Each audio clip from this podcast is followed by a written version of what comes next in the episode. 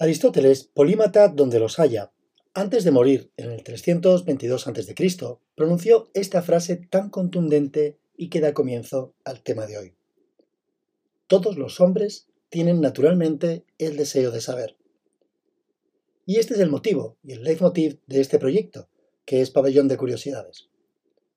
Posiblemente el de hoy sea uno de los episodios que más me ha costado grabar. No en sí por el tema, que es controvertido y mucho, y que me apasiona a partes iguales, sino porque me ha servido para ahondar en una parte de mí, en mi adolescencia, donde o creía tener olvidado o superado ciertos aspectos pasados, ya que fue una época en la que tuve un pánico a la muerte incontrolado y ha removido ciertos temas en mí, y que me han hecho reflexionar sobre esta etapa que creía haber superado. Principalmente tenía pensamientos recurrentes sobre la muerte, por qué envejecemos o por qué morimos. ¿No podemos ser inmortales? ¿Qué sentiré el día que me muera? Y un largo etcétera que hoy ya no recuerdo. Mi cabeza no sabe funcionar sin hacerse mil y una preguntas constantemente. Tras todos estos pensamientos, me invadía una sensación de miedo, de terror. Me imaginaba el día de mi muerte y qué sentiría. Me invadían pesadillas nocturnas y escalofríos ante el hecho de lo desconocido. Como veis, siempre fui un poco rarito, aunque creo que todos a lo largo de nuestra vida llegamos a este tipo de conclusiones. No queremos morir. Y nos invaden infinidad de preguntas para tratar de justificar un hecho que a fecha de hoy ignoramos y no podemos tener control sobre él. Años después, tampoco muchos, ya te dije que desde pequeño ya era un niño distinto. Me interesé, o mejor dicho, busqué refugio en la religión, algo bastante habitual en el ser humano cuando no encuentra explicación a un hecho extraordinario o complejo. Buscamos refugio o nos apoyamos, por ejemplo, en ritos, ofrendas, deidades o religiones para tratar de comprender el mundo y darnos una respuesta a algo que no alcanzamos a comprender. Después de la religión y tras darme de bruces contra una realidad que no encajaba con mi forma de ver el mundo, busqué respuesta en la filosofía y durante muchos años he encontrado el consuelo que necesitaba para callar las voces del miedo a morir del miedo a que un día ya no esté y no pueda disfrutar de mis seres queridos, de mi lectura, de aprender y saciar mi curiosidad. Como te estaba contando, la filosofía me hizo entender el mundo, o al menos poder vivir tranquilo sin la ansiedad que me generaba hablar de la muerte cuando era adolescente. Concretamente, una filosofía de vida que tiene más de 2.300 años, el estoicismo, y con su memento mori, a modo de mantra, me recuerda que no debemos tener miedo a la muerte, porque un día llegará y debemos de disfrutar el presente con todas las ganas del mundo por vivir una vida plena y virtuosa. Pero ¿es este el final? Pues según Winston Churchill, este no es el final. No es ni siquiera el principio del final, pero quizás sea el final del principio. Con este juego de palabras, hoy te traigo un tema apasionante al podcast. Hablaremos de inmortalidad, de antienvejecimiento, de rejuvenecimiento y profundizaremos en temas polémicos como la criopreservación de cuerpos humanos. Y como no puede ser de otra manera, formularemos preguntas tales como ¿Será la muerte en un futuro cercano algo opcional? ¿Será posible detener el envejecimiento? ¿Podremos curar enfermedades como el cáncer o el Alzheimer? Biológicamente, ¿podremos ser inmortales? Trataremos de dar respuesta a estas y alguna pregunta más, naturalmente desde la visión de los últimos avances de la ciencia y, cómo no, desde la perspectiva de la moral. Quédate por aquí que arrancamos. Nuestra historia y nuestra vida es una historia de una búsqueda infinita de explicaciones. Soy David Franco y te doy la bienvenida al podcast Pabellón de Curiosidades.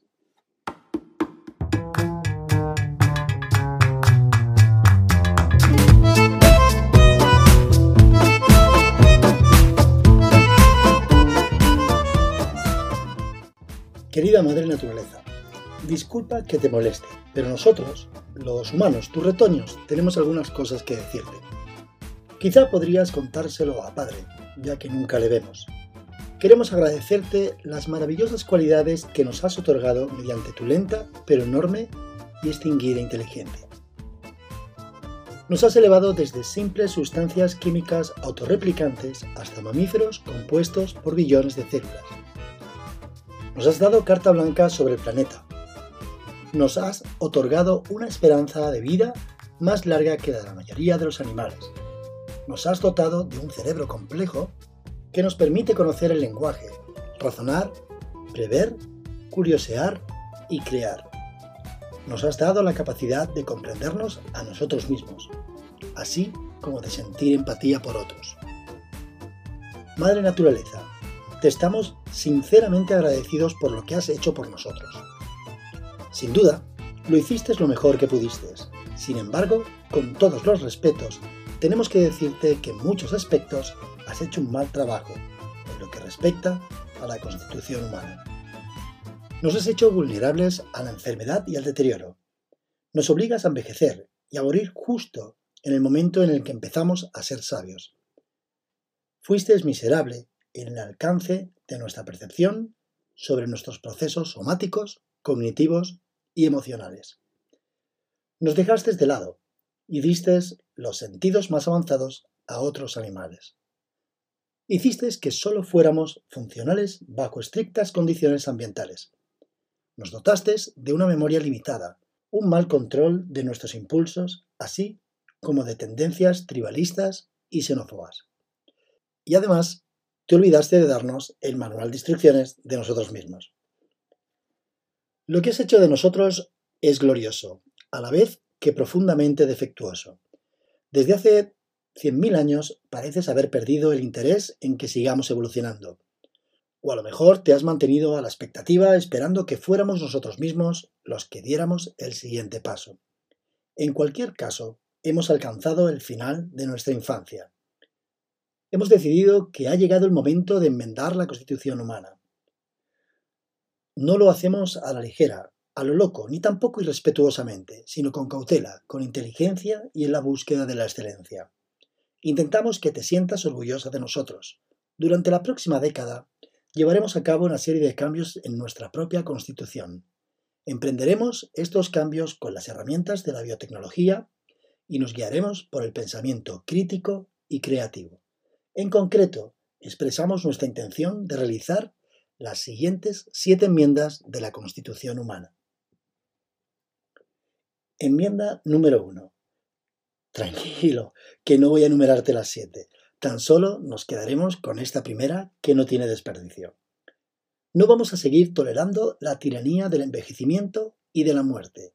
Mediante cambios genéticos, manipulaciones celulares, órganos sintéticos y cualquier otro medio necesario, nos dotaremos de una vitalidad duradera y eliminaremos nuestra fecha de caducidad. Cada uno de nosotros decidirá por sí mismo la duración de su vida. Nos reservaremos el derecho de realizar nuestras modificaciones de forma colectiva e individual. En lugar de buscar un estado de perfección final, seguiremos buscando nuevas formas de excelencia de acuerdo con nuestros valores y según lo permita la tecnología. Y finaliza el texto y rubrica Tus ambiciosos descendientes humanos. Esta fabulosa carta, y por qué no decirlo con cierto toque visionario, con mucha imaginación, la escribió el filósofo británico Max Moore, que además es presidente de Alcor, una de las empresas más conocidas e importantes de criopreservación de cuerpos humanos que existen en el mundo. Pero este tema de la vitrificación humana y la congelación en helio líquido lo trataremos más adelante, porque abre un gran debate moral que debemos de tocar como te digo, un poquito más adelante, tras haber dado respuesta a preguntas como si llegaremos o si será posible ser inmortales.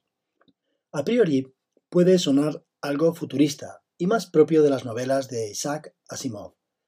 Pero profundizando en el tema, para este capítulo cada día tengo más claro que el ser humano podrá llegar a controlar el envejecimiento de las células y llegar a ser inmortales biológicamente hablando. Porque siempre seguirán existiendo los accidentes de tráfico y otras circunstancias mortales que den fin con la vida a nivel celular. El tema de hoy es tremendamente controvertido y voy a tratar de ser lo menos polarizado posible, afrontarlo desde el pensamiento gris. Este tema de hoy trataré de verlo o analizarlo en una escala de grises inmensa. Todo no es ni negro ni blanco. Hay muchos matices que trataré de abordar, porque a lo largo de la historia el ser humano ha tenido una serie de creencias que luego se han contradecido. Hay muchas, pero muchísimas incógnitas que no sabemos que no sabemos. Y citando a Galileo Galilei, el cual dijo que todas las verdades son fáciles de entender una vez descubiertas. La cuestión es descubrirlas. Te pongo algunos ejemplos en estas cuestiones de los últimos dos siglos de lo imposible a lo imprescindible. Los trenes, por ejemplo. Los trenes eran inconcebibles para mucha gente. Durante siglos nos hemos trasladado principalmente a pie y en algunas sociedades a caballo o en barco. La revista británica The Quarterly Review escribió en 1825 ¿Hay algo más absurdo y ridículo que la posibilidad de que una locomotora vaya dos veces más rápido que un coche de caballos? Por citar otro ejemplo, se me ocurre los teléfonos. Eran inconcebibles hasta que Graham Bell los descubriera en la segunda mitad del siglo XIX. Sin embargo, mucha gente seguía pensando que eran imposibles o inviables. Te transcribo lo que opinaban en la Western Junior, la empresa de telégrafos más grande del mundo entonces. El teléfono tiene demasiados defectos como para considerarlo un medio de comunicación. El dispositivo no aporta ningún valor en sí. Otro ejemplo son los coches. Los coches comerciales aparecieron en Europa y en Estados Unidos la primera mitad del siglo XX. Inicialmente fueron considerados productos para ricos, hasta que el empresario Henry Ford introdujo la producción en serie. La creación del famoso modelo T de Ford permitió aumentar el volumen de coches con la consecuente reducción de precios y la democratización de los vehículos. Sin embargo, se cuenta que supuestamente Ford dijo alguna vez que si hubiera preguntado a la gente qué quería, muchos habrían respondido que querían caballos más rápidos. Otro ejemplo son los aviones. Este ejemplo es el más claro de que nadie daba un duro por este medio de transporte y lleva con nosotros muy poco y ha sido una progresión exponencial en muy pocos años. El físico y matemático William Thomson dijo, es imposible que máquinas más pesadas que el aire puedan volar. Y allá que fueron los hermanos Wright, el primer vuelo hay que recordar que fue en 1903 y mira ahora cómo son los aviones. Otro ejemplo es la energía atómica, que era considerada científicamente imposible hasta la primera mitad del siglo XX. Incluso el famosísimo Albert Einstein dijo que no hay el más mínimo indicio de que pueda obtenerse energía nuclear. Supondría que se podría destruir el átomo a voluntad. Aunque años más tarde estuviera vinculado al proyecto Manhattan en 1945 con armas que cambiaron el curso de la historia de la humanidad y pusieron fin a la Segunda Guerra Mundial. ¿Y qué me dices de los vuelos espaciales? Estos eran más imposibles que los aviones o la energía atómica juntos. Y en plena Guerra Fría los soviéticos lanzaron el Sputnik, el primer satélite artificial, y poco después los americanos pondrían el pie del primer hombre en pisar la Luna. Un pequeño paso para el hombre, pero un gran paso para la humanidad. Y un último ejemplo, los ordenadores o los teléfonos móviles. Ken Olsen, cofundador y presidente de DEC, dijo en 1977, no existe ninguna razón para que alguien quiera tener un ordenador en casa. Y tras la unión entre el teléfono y el ordenador, nació el teléfono móvil. Ese que desgraciadamente hoy en día nos llevamos hasta cuando vamos a hacer caca al baño. Hoy la mayoría consideramos todas estas industrias tanto imprescindibles como parte fundamental de la civilización actual. Que nadie crea en ello no significa, como decía Galileo Galilei, que la cuestión es descubrirlo. Ser o no ser, esa es la cuestión. Ya lo dijo el príncipe Hamlet, la inmortalidad ha sido el gran sueño de la humanidad desde sus inicios. El ser humano, a diferencia de la mayoría del resto de seres vivos, es consciente de la vida y, por lo tanto, consciente de la muerte nuestros ancestros han creado todo tipo de rituales relacionados con la vida y la muerte desde la aparición del Homo sapiens sapiens en África. Nuestros ancestros practicaron estos rituales y crearon muchos otros durante los miles de años de colonización por el planeta. Las grandes civilizaciones del mundo antiguo crearon rituales sofisticados para celebrarlos cuando alguien moría, rituales que en muchos casos eran los elementos más importantes en la vida de los que sobrevivían. Pensemos, por ejemplo, en los rigurosos lutos de, por la vida de muchas de nuestras sociedades. El historiador Yuval Noah Harari, en su libro Sapiens, de animales a dioses, ya adelanta que en el siglo XXI será probable que los humanos hagan una apuesta seria por la inmortalidad. Muchos, como el futurista Ray Kurzweil, le ponen una fecha exacta, 2045. Para mí se me antoja demasiado cerca. Aunque vivimos una época exponencial en la que muchos descubrimientos o inventos de hace apenas 100 o 150 años han sufrido una progresión y una sofisticación desmedida. Otros, como el gerentólogo Aubrey de Grey, afirma que el primero que vivirá como Matusalén mil años ya ha nacido. Pero vamos por partes, y aunque existen avances espectaculares en la ciencia, debemos formularnos una serie de preguntas y considerar sus respuestas, la primera gran pregunta que debemos hacernos es si lograremos detener el envejecimiento. Recientes investigaciones sugieren que el envejecimiento es un proceso complejo e inevitable que no puede detenerse. Sin embargo, algunos expertos creen que es posible retrasar los efectos del envejecimiento a través de una alimentación saludable, ejercicio regular y hábitos de vida saludable. Y esto a fecha de hoy es lo tangible, sin especulaciones, algo científicamente y fisiológicamente más que probado. El experto de Harvard David Sinclair sugiere que es posible revertir el envejecimiento a través de una alimentación saludable y la inclusión de alimentos y suplementos antiedad en la dieta, tales como el brócoli, la granada, fresas, espinacas y los hongos. Un estudio publicado en la revista Nature indica que existe una tasa invariable de envejecimiento en los primates, lo que sugiere que el envejecimiento es un proceso biológico intrínseco e inevitable. Sin embargo, otro estudio indica que los científicos están un paso más cerca de retrasar el envejecimiento humano, a través de la comprensión del proceso del envejecimiento y la identificación de los genes y procesos biológicos que lo regulan. En resumen, aunque no es posible detener el proceso del envejecimiento, o como muchos futuristas proclaman que podremos ser eternamente jóvenes, como el elixir de la eterna juventud, el santo grial o los baños en leche de burra de Cleopatra, es posible retrasar sus efectos y llevar una vida plena y activa a través de una alimentación saludable y hábitos de vida saludables. Otra de las preguntas claves es si la muerte será opcional en el futuro. Y he de decir que esto lo tenía muy claro. Mi cabeza había aceptado el memento mori de los antiguos romanos. Pero como dicen en Corintios 15:26, el último enemigo que será vencido es la muerte. Y cada vez que profundizo más en el tema de la muerte, he de admitir que para la posibilidad, aunque no llegue a verlo, de que lleguemos a ser inmortales. Y esto, créeme, no es una fricada.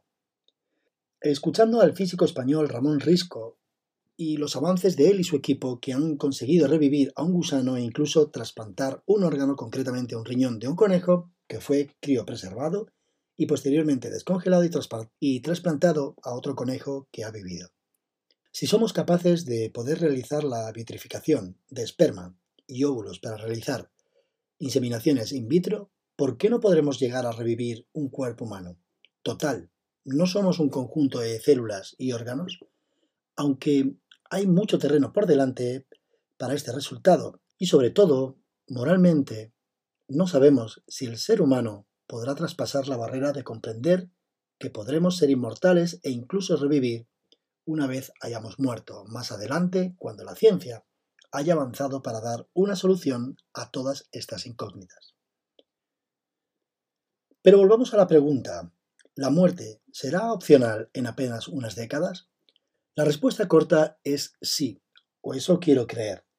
Y eso es lo que la evidencia de la ciencia me hace confiar, aunque es difícil predecir con certeza si la muerte será algo opcional en las próximas décadas, ya que hay muchos factores a considerar. Actualmente hay avances significativos en la medicina y en la tecnología que están extendiendo la esperanza de vida y mejorando la calidad de vida a las personas. Por ejemplo, la terapia genética y la medicina regenerativa están avanzando rápidamente y podrían permitir la reparación y el reemplazo de tejidos y órganos dañados. Aquí me surge otro dilema, según voy hablando, y es la famosa leyenda de la mitología griega del mito de la barca de Teseo. Déjame que te lo aclare. Ya verás cómo entenderás este lapso. La barca de la que te habla la mitología fue la que usó el héroe Teseo para llegar a Creta y luchar contra el Minotauro. Según la leyenda, el barco fue conservado durante 300 años después del viaje de Teseo, y durante ese tiempo las distintas piezas que componían el casco y el barco en sí se fueron deteriorando y fueron reemplazadas por piezas nuevas. La paradoja de esta historia radica en si después de haber sido reemplazadas todas las piezas que conforman un objeto, ya bien sea una embarcación o un cuerpo humano, éste puede seguir considerándose el mismo, o pasaría a ser un objeto o un cuerpo diferente al inicial. No sé, igual te estoy mareando mucho hoy y todo esto ya empieza a explotarte la cabeza. Aquí te dejo esa reflexión para ver qué sacas en claro. Regresamos a la realidad científica y dejemos las paradojas filosóficas aparte. Hay también investigaciones en curso sobre la reversión del envejecimiento y la prolongación de la vida. Sin embargo, también hay desafíos éticos y sociales importantes que deben abordarse antes de que la muerte se convierta en algo opcional. Por ejemplo, ¿quién tendría acceso a estas tecnologías y tratamientos? ¿Cómo se financiarían y distribuirían? ¿Cómo afectaría esto a la población mundial y al medio ambiente? Ya te advertí que el tema de hoy era complejo y posiblemente al acabar el episodio de hoy te quedes con más preguntas que respuestas.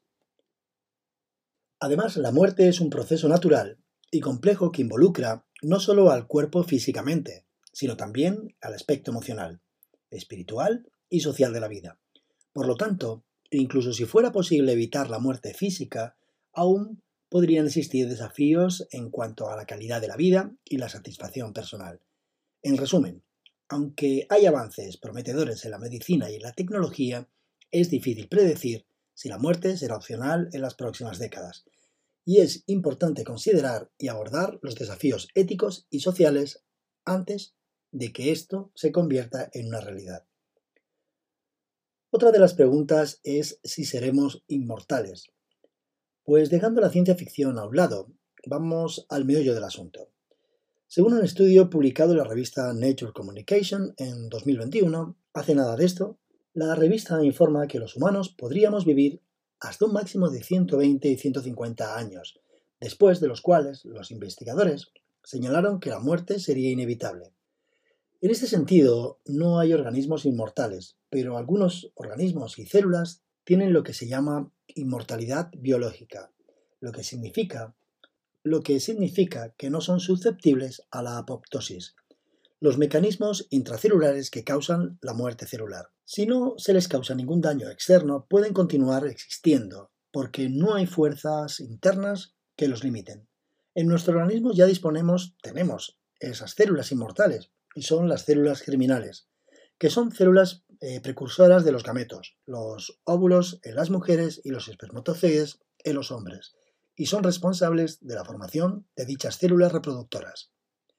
Estas células provienen de las células madre y se diferencian de los múltiples linajes de células somáticas. ¿Existen algunos otros animales inmortales? Este es un tema interesante, que ha sido objeto de exploración en la ciencia ficción y la fantasía. De hecho, todos sabemos que es un unicornio, aunque no exista. Sin embargo, hay algunos animales que tienen una vida bastante larga. Por ejemplo, la ballena de Groenlandia puede vivir hasta 200 años y la tortuga de los Galápagos puede vivir hasta 150 años. Estos animales tienen una longevidad excepcional en comparación con la de otros animales.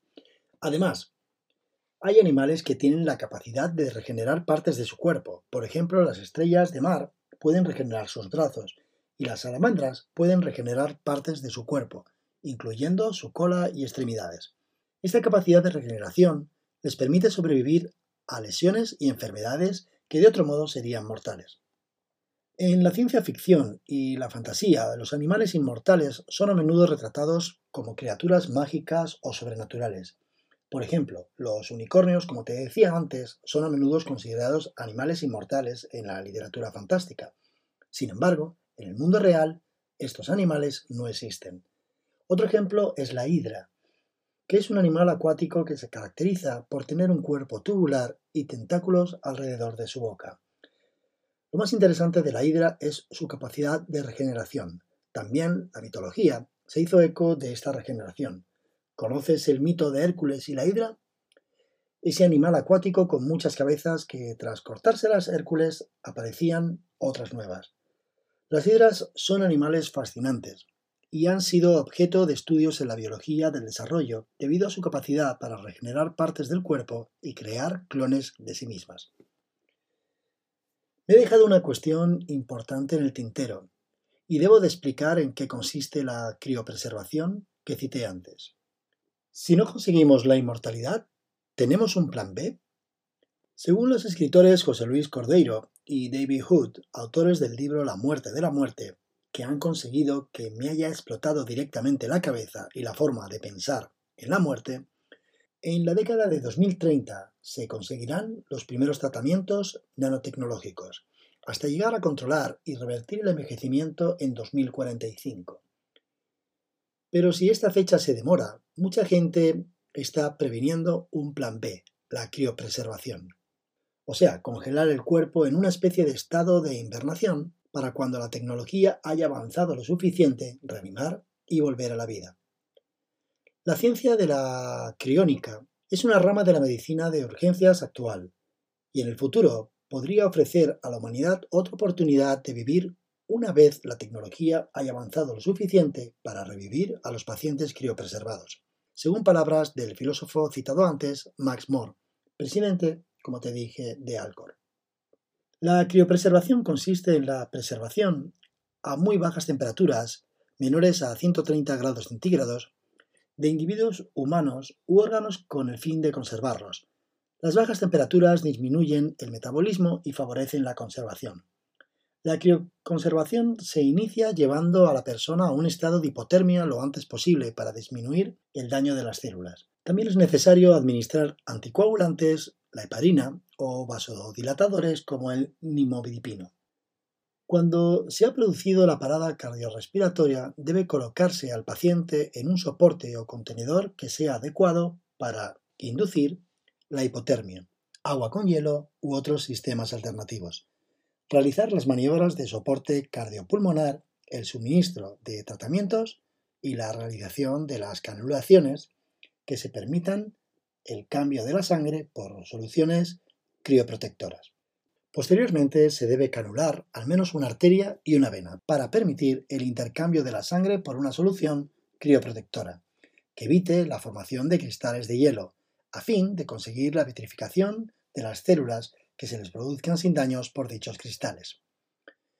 El intercambio de la sangre por una solución crioprotectora se efectúa a unas temperaturas de hipotermia, preferiblemente inferiores a 10 grados, ya que dichas temperaturas la solución crioprotectora puede aportar tanto oxígeno como la sangre. Una vez se ha cambiado la sangre por una solución crioprotectora, es conveniente efectuar el enfriamiento rápido por debajo de los 0 grados. Este enfriamiento se puede efectuar con nieve carbónica, que permite bajar hasta una temperatura de 79 grados, o con nitrógeno líquido, que permitiría alcanzar una temperatura de menos 196 grados centígrados. No obstante, una vez alcanzados los menos 130 grados, la parada del tiempo biológico de las células es total y se puede ir lentamente hasta los menos 196 grados del nitrógeno líquido. Finalmente se deposita a la persona en el interior del criostato, que es así como se llama ese soporte o contenedor, que consta de dos paredes separadas por un vacío interior.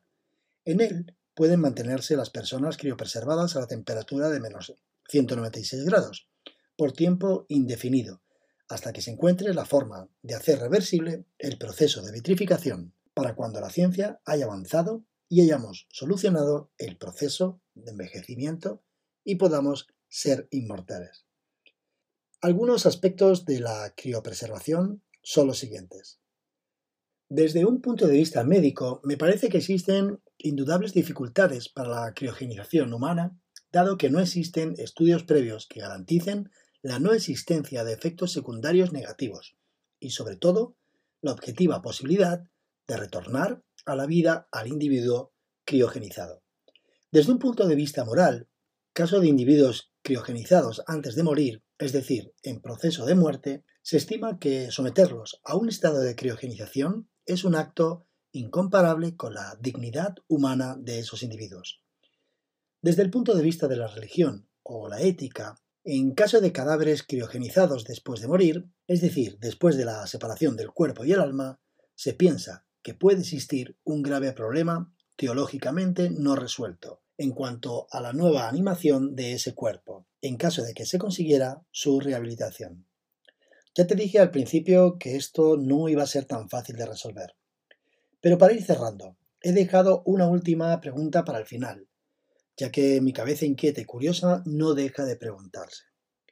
Mi abuela padeció de Alzheimer hasta el final de sus días, y es tan degenerativo para la persona que su consumición me dejó mella e impactado de por vida. Y más que nunca me gustaría tener una respuesta a esta pregunta. ¿Podremos curar el cáncer o el Alzheimer? La enfermedad del Alzheimer y el cáncer son enfermedades muy complejas que aún no tienen una cura definitiva. Según la American Cancer Society, no hay cura única para el cáncer. La cura significa que el cáncer ha desaparecido con el tratamiento y que no se requiere tratamiento adicional. Y no se tienen las expectativas de que el cáncer vuelva. Sin embargo, hay varios tratamientos disponibles que pueden ayudar a controlar y mejorar los síntomas de estas enfermedades. Y aunque tanto la radioterapia o la quimioterapia sean como matar moscas a cañonazos, hoy por hoy son los únicos medios a nuestro alcance. Quizá en un futuro podamos controlar el envejecimiento y podamos curar enfermedades como el cáncer y el Alzheimer, y estos tratamientos queden tan obsoletos como lo son hoy las sangrías que se hacían en la Edad Media. En cuanto al Alzheimer, actualmente tampoco hay una cura, pero hay varios medicamentos que se utilizan para tratar los síntomas que afectan la memoria y otros cambios cognitivos. En resumen, aunque actualmente no hay cura definitiva para el cáncer o el Alzheimer, hay tratamientos disponibles y se están llevando a cabo investigaciones en busca de nuevas opciones de, tratamiento. Aunque estas enfermedades son conocidísimas, no hay que olvidar otra serie de enfermedades olvidadas, entre comillas, que se cobran muchas vidas, como por ejemplo la malaria, alrededor de 1.300 muertes de niños al día en el África subsahariana. SIDA en niños. Más de 2,6 millones de menores de 15 años tienen SIDA en la misma zona de África y 410 de ellos mueren cada día. Filariasis, enfermedad del sueño, leishmaniasis, enfermedad de Changas y un largo etcétera hay muchas enfermedades olvidadas que siguen siendo una importante causa de muerte en los países en vías de desarrollo. Bueno, hasta aquí el capítulo de hoy. Quizá te hayas quedado un poco descolocado y aturdido, con mi intención de comprender la muerte y poder curar las enfermedades y conseguir el control de la senescencia celular, o como la conocemos, el envejecimiento. Yo confío en los avances exponenciales que está cada día afrontando la ciencia, pero me quedo con la célebre frase de Benjamin Franklin. En este mundo solo hay dos cosas seguras, la muerte y pagar los impuestos. El problema es que cada paso adelante parece dar lugar a nuevas cuestiones que son igual de difíciles de resolver que las anteriores. Es decir, cada respuesta genera nuevas preguntas. Así que espero que te haya dejado con más preguntas que respuestas.